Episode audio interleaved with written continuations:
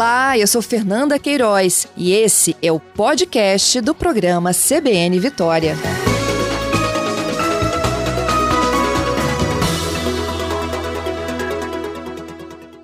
Professor Jário, bom dia. Ei, Fernanda. Bom dia, bom dia, Fernando, toda a equipe do CBN aí, todos os nossos ouvintes. Bom dia, professor. Muito obrigada pela sua gentileza. Conta pra gente, como que é essa pesquisa? O que, que vocês estão trabalhando nela? Fernanda, então, né, na verdade a gente tem um grupo de pesquisa que trabalha com, com sensores, né, com sensores de, de micropoluentes, de partículas de pequeno tamanho que são difíceis de detecção. É, quando surgiu, logo no início do ano, a questão do coronavírus, o nosso grupo começou a traçar é, esforços, junto com o grupo do, do IFES, que já trabalhava com, com inteligência artificial e instrumentação analítica, para que a gente pudesse desenvolver um, um, um teste né, a ser produzido aqui no estado do Espírito Santo, que fosse rápido, né, confiável, que tivesse um, um baixo custo de produção. Então, uhum. basicamente, é, é, essa seria a nossa ideia. Né? Esse projeto ele está sendo financiado. Né? A gente conseguiu um financiamento agora, é, no início do mês passado, pela FAPES, que é a Agência de Fomento à Pesquisa aqui do Espírito Santo, e também com o edital interno da UFES. Então, agora a gente está conseguindo colocar essas ideias aí em prática para desenvolver esse teste rápido. Esse teste rápido, professor, é, se a gente seguir o padrão aí dos que já existem, ele se assemelha a qual deles? Então, esse, o nosso teste, na verdade, é um teste sorológico. Então, a gente uhum. vai fazer a identificação, a detecção dos anticorpos, tanto o IgG quanto o IgM. A grande diferença, Fernanda, é porque esses testes sorológicos convencionais, eles são detectados a olho nu. Eu acho que a maioria dos ouvintes você já deve ter visto, ele é muito semelhante a, aquele teste de gravidez, né? Uhum. Então, é, na farmácia você encontra um teste de gravidez hoje por oito reais. E é a mesma coisa desse teste do Covid. O que muda são as moléculas de reconhecimento. Então, a, a nossa ideia é, é, é, simplificar esse teste a ponto de tornar um pouco mais sensível. Por que isso, Fernanda? Para aquela linhazinha vermelha que os usuários observam, tá naquela fitinha de papel, para que ela possa ser visível a olho nu, ali são necessários pelo menos uns 100 anticorpos do paciente para apresentar essa coloração que seja visível. Isso porque naquele teste, Fernanda, tem uns marcadores metálicos que são nanopartículas de ouro, invisíveis a olho nu, partículas assim, é, 20 nanômetros, 30 nanômetros, e quando elas aglomeram, é que dá aquela coloração avermelhada. É, então, qual é a imprecisão desse método sorológico no papel? Há uma necessidade de que você tenha muitos anticorpos, muitas partículas dessas sendo marcadas, para que o usuário tenha uma resposta. Então, é, a Entendi. nossa ideia é, é, é Por isso, método... professor, por isso, Sim. professor, que tem dado tanto falso negativo? É, na verdade, sim. Os falsos negativos podem ser por dois motivos. Né? É, os testes baseados em anticorpos, Fernanda, eles têm uma janela de detecção ótima, né? Então, para a detecção do IgM, é, não adianta fazer logo após o contato é, é, o corpo começa a produzir IgM em grande quantidade, principalmente a partir do início da segunda semana. E o IgG é, a, partir da, da, a partir de 14 dias. Então, se a pessoa foi infectada hoje, certamente é, nesse teste convencional sorológico, só vai conseguir pegar isso daqui a pelo menos 7 dias o IgM e pelo menos 14 dias o IgG. Entendeu? Entendi. Agora, o nosso o IgM, método... ele acusa que a gente está com vírus. E o IgG, é que, que a gente já é, teve o vírus. É, é, o nosso corpo produz vários tipos de anticorpos diferentes. Né? O IgM é aquele anticorpo do primeiro contato. É o reconhecimento do seu corpo com o organismo estranho, com a partícula viral. Assim que o seu corpo produz esse, essa resposta, ele começa a fabricar esses soldadinhos, né, esses anticorpos, em maior quantidade e esses anticorpos que vão se ligar para inativar o vírus é o IgG. Então, o IgM é o de contato inicial e o IgG é o que é produzido em, em larga produção para combate ao vírus. Entendi. Entendeu? Agora, só para deixar claro para o ouvinte, o, Fernando, o, o, o, princípio do nosso método, por que, que o nosso método ele, é, ele pode ser muito mais barato e ele vai ser muito mais sensível do que esse método convencional? porque a detecção não será pelo olho nu. não ser lá pelo olho do usuário.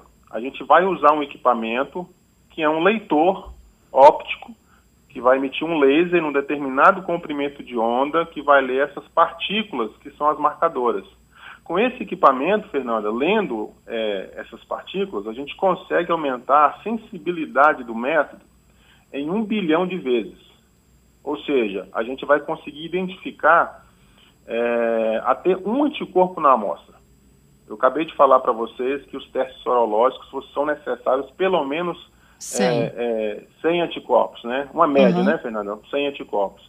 O nosso método ele tem a vantagem de ser mais sensível, porque a detecção não vai ser pelo olho humano, vai ser por um equipamento que, que tem né, uma resolução, um, um, um, um sinal analítico né, mais apurado, mais preciso do que o olho humano, entendeu?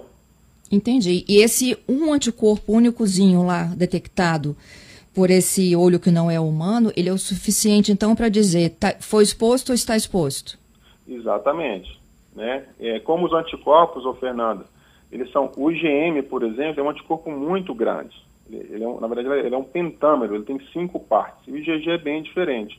Então, como são moléculas muito diferentes, por esse equipamento, eu, eu queria deixar registrado aqui também, que esse equipamento é chamado de espalhamento Raman, que é um tipo de espalhamento característico da luz, está é, tá sendo muito utilizado nos últimos anos aí para fim de diagnóstico.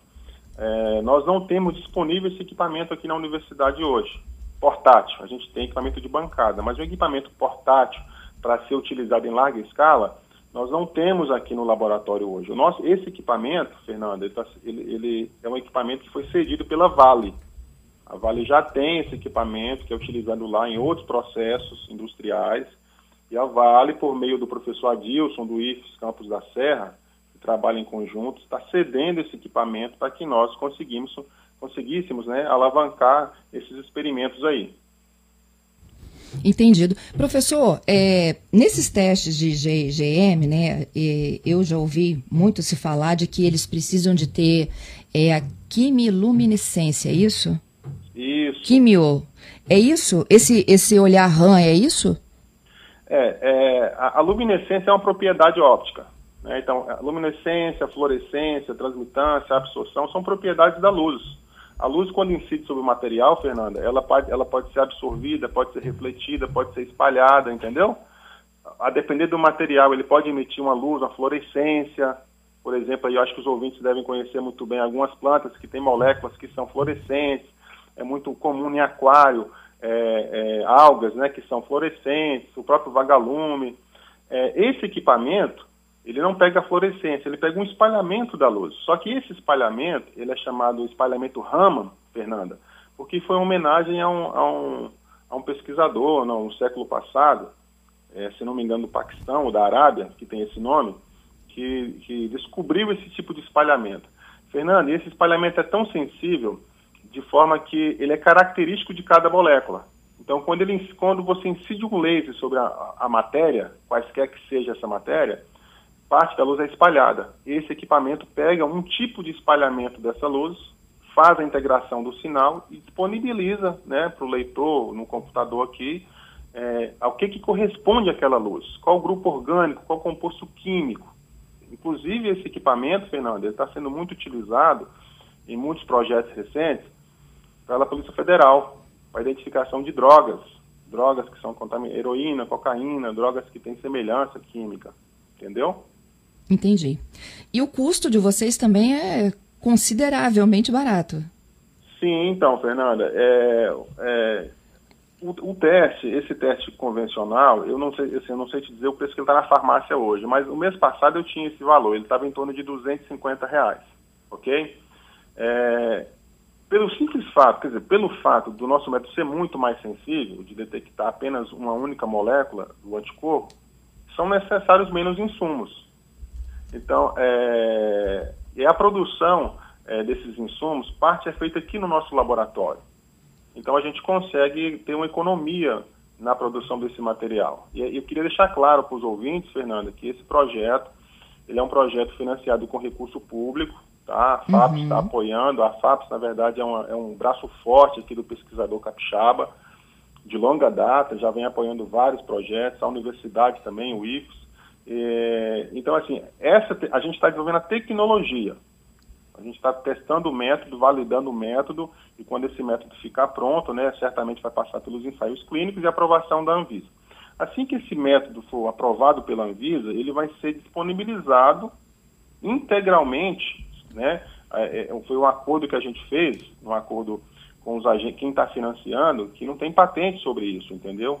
Todo esse conhecimento que está sendo gerado vai ser disponibilizado para o combate ao coronavírus aí, ok? Muito bom. Professor, então vamos lá. É, hoje o equipamento ele é cedido por uma empresa. Isso. Para que, quando vocês tiverem todo esse protótipo montado, funcionando, os laboratórios que tiverem que adquirir este kit, eles precisam de ter esse mesmo equipamento, só que portátil. Esse equipamento. Exatamente, Fernanda. Uhum. Isso é então, é muito alto o custo, investimento? Fernando, vamos lá. É, é bom deixar isso claro. Porque quando a gente fala em valores, é, no meio da ciência, às vezes o, o cidadão comum assim, ele, ele, ele pode assustar um pouco com os valores. Esse equipamento portátil, ele está no mercado hoje por 60 a 70 mil reais, Fernanda. Mas vamos lá. Pode parecer, de imediato, um valor absurdo. Né? 60 mil reais é um valor absurdo.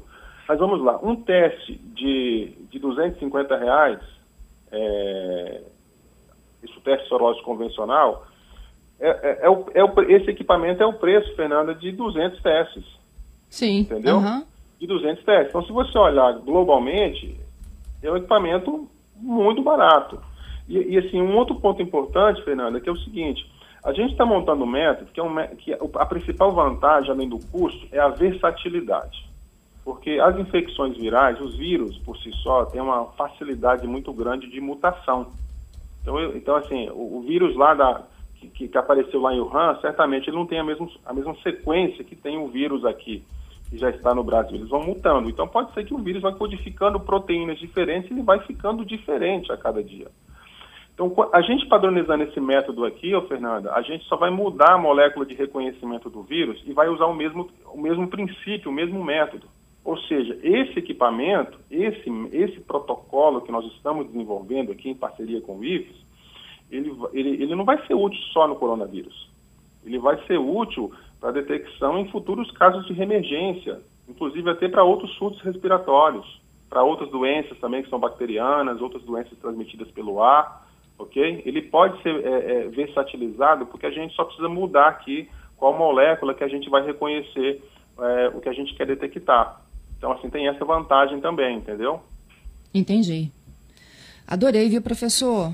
Imaginar que né, toda essa tecnologia já está disponível, sendo estudada e agora recebendo incentivo para que, de fato, se torne um instrumento de eficácia para a gente tentar vencer mais essa parte da história nossa, não é mesmo? Sim, eu acho que o, o Estado do Espírito Santo como um todo, é, nós temos que nos unir, é, porque, na verdade, o, o Brasil, de forma geral, Fernando, ele depende muito do mercado externo, né? Então, acho que no início da pandemia a, a, foi aquela aflição, né? O país não tinha nem teste rápido, né? Os testes vinham todos da China. E, então, assim, a gente precisa trabalhar agora, por mais que as coisas não acontecem assim num tempo muito rápido, né? Porque tem, a gente tem que cumprir os prazos de, de fazer os testes clínicos, de aprovar pela Anvisa. Mas nós temos que, que ter esse tempo, investir nisso, na ciência, ô, ô Fernanda, porque a gente tem que imaginar o seguinte: é, o ano que vem, daqui dois, três, quatro, cinco anos se acontecer um outro surto, ou de um outro vírus, ou de um outro problema é, nesse sentido, nós já vamos estar preparados. Né? A gente não pode ficar refém é, do mercado externo. Né? Então, esse investimento aqui na, na, na, pesquisa capixaba, na ciência e inovação aqui no nosso estado, ela, ela tem que ser muito valorizada. Assim, eu estou reafirmando isso e agradecendo principalmente as ações da FAPS, que tem sido um grande parceiro aí no, do, no, nesses dias de crise. Professor, muito obrigada, viu, pela sua gentileza. Sucesso nessa pesquisa de vocês, hein? Tá bom, Fernanda. Muito obrigado a você aí também pela gentileza de nos receber e por toda a equipe CBN. Um abraço a todos os ouvintes.